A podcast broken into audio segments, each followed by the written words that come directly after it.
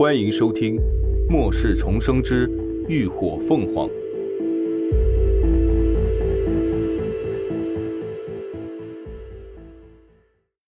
第二百五十八集，危险将至。林鸾目光沉沉，何止见过？当初在附中县，他们差点就被这种怪物生吞活剥了。至今，在他的空间里还躺着一具怪物尸体呢。不过，让他纠结的却不是这怪物本身有多凶残，而是他为什么会出现在这里。他问：“这只食吃兽，你们从哪里抓来的？”哦，你还真见过。风起倒是真没有想到，就连他也是第一次亲眼见到这种变异丧尸，可他却张口就喊出他的名字。就在西边。离这里五十公里外的南罗山里抓的。五十公里外，林鸾话音一顿，脸色愈加凝重了几分。只抓到这一只吗？怎么？风起挑眉。光为了抓这一只，就折损了我不少人呢。你还想要几只？林鸾看了他一眼，凝声道：“是吃兽，比起吃人，他们更喜欢靠捕食同类进化。”所以，通常他们不会出现来距离人类活动范围太近的地方。风起听出他话中的话了，不由得追问道：“什么意思？”林鸾不答，反问：“你听说过兽潮吗？”风起一怔，脸色忽然难看了几分。你的意思是？作为以买卖消息起家的梵天当家人，他自然听说过什么是兽潮。那是嗜吃兽泛滥成灾形成的灾难。就在一个月前，北边的一个小基地就遭遇到了兽潮的袭击。由于事发突然，基地里的幸存者们根本毫无防备，也无能力反抗，全成了待宰的羔羊。最后事态完全失控，直到临近的一个大型基地接到警报后，连夜对其发起了轰炸，才及时阻止了灾难扩散。而仅那一个晚上，就死了上万人，整个基地也毁于一旦了。你怎么就能确定会有兽潮？风起一问，心里还是不大相信。就仅仅因为五十公里外的山林子里出现了一只噬吃兽，就断定会有兽潮来袭，这是不是也太草率了？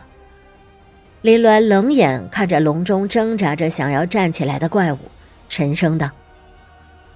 我不能确定，但绝对有这个可能，所以我建议你立刻派人去南罗山查探。确切的说，至少有百分之八十的可能会有兽潮来袭。他前世在末世中足足待了五年，经历过不少大大小小的丧尸围城，这些经验是他一次次经历生死得来的。但这个理由他没有办法说出口。另外，这只噬吃兽你也要尽快杀死、焚烧，不能再留。兽潮的形成还有一个必要条件，就是狮群中肯定会有一个童话类型的智慧型丧尸，作为统领狮群的领导者。如果兽潮真的已经形成，那这只成功打入猎物内部的噬吃兽就会不断的给它的领导者发出定位信号，所以绝对不能留。风起听完，并没有回话，只是眼神缜密又迟疑地打量着林鸾，显然依旧心存疑虑。地下室一时间陷入了沉默中，众人的耳边只剩下笼中怪物深沉的喘息、低呼声。安静了片刻，林鸾叹了口气，开口打破了凝滞的沉默，再一次强调：“风老大，明晚我们就离开不夜城。”说完，他不再多费唇舌，转身招呼秦志远他们离开了地下室。该说的他都已经说了，信不信是他的事。不论兽潮是否形成，是否将会袭击不夜城，都终归影响不到他们涅槃小队。他愿意开口提醒，已经是看在彼此间曾互相互助互利的份上，也算是仁至义尽了。离开斗兽场。林鸾他们也没有心情继续闲逛，便直接回了小洋楼。大家围坐在客厅里，心情一时都有些沉重。乐乐挽着云舒的手，整个人懒懒的靠在他的肩上，抿了抿嘴，还是忍不住问道：“嗯，三儿，真的会有受潮吗？”他们当初一起去富中县的几个人，都是切身体会过试吃兽的凶残，到现在回想起来，还是心有余悸。如果真的有兽潮来袭，那对不夜城来说绝对是灭顶之灾呀！啊，十有八九吧。在自己人面前，林鸾也不藏着掖着，他解释道：“以试吃兽的脾性，他更喜欢在一些丧尸密集的废城里觅食，不可能会独自出现在荒山，除非他是被派来的先遣兵。”众人闻言皆是一震。那就是说，兽潮极有可能已经形成了。李牧忍不住追问：“老大，那你说风起会派人去侦查吗？”只要他不是傻子，就一定会先派人去的。就算他再不信他的话，以他谨慎的性格，也肯定会派人去查看。林鸾敛着眉眼，但能不能查探到是一回事，查探到了。他信不信又是另一回事。那些试吃兽不可能全都聚集在山里，等着被人发现的。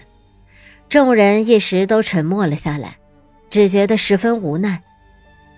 如今的不夜城内形势紧张，任何风吹草动都有可能被视为居心不轨，尤其是他们本来就被人警惕，即便是好心，也会被人往最大的恶意方面去猜想。秦志远皱了皱眉，那我们真的什么都不管，就这么走了吗？乐乐他们也都目光灼灼的看向了林鸾，虽然末世容不得善心，但眼睁睁看着城里这些无辜的生命消亡，还是让他们于心不忍。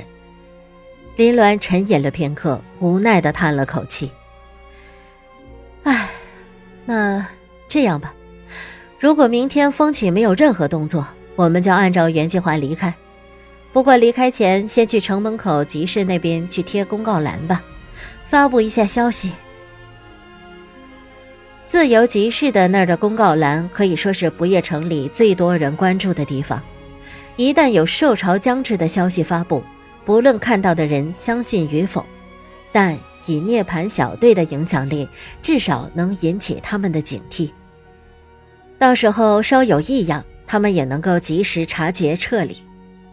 至于这条消息会不会引起过度恐慌，风起和庄庆又会有什么反应，那都不在他们的考虑范围内了。至少他们自己能够问心无愧，这就足够了。第二天，烈日照常升起，火辣辣的阳光肆无忌惮地灼烧着大地，似乎要将地球上的一切生物活活烤干似的。今天，林鸾他们打算就待在房里，哪也不去，只等太阳下山后，河上的吊桥一放下，他们就出城离开。只是这个计划在临近中午的时候彻底落空。之前，林鸾和李牧去过的那家茶楼掌柜亲自登门，将他们请去了茶楼。感谢您的收听，下集更精彩。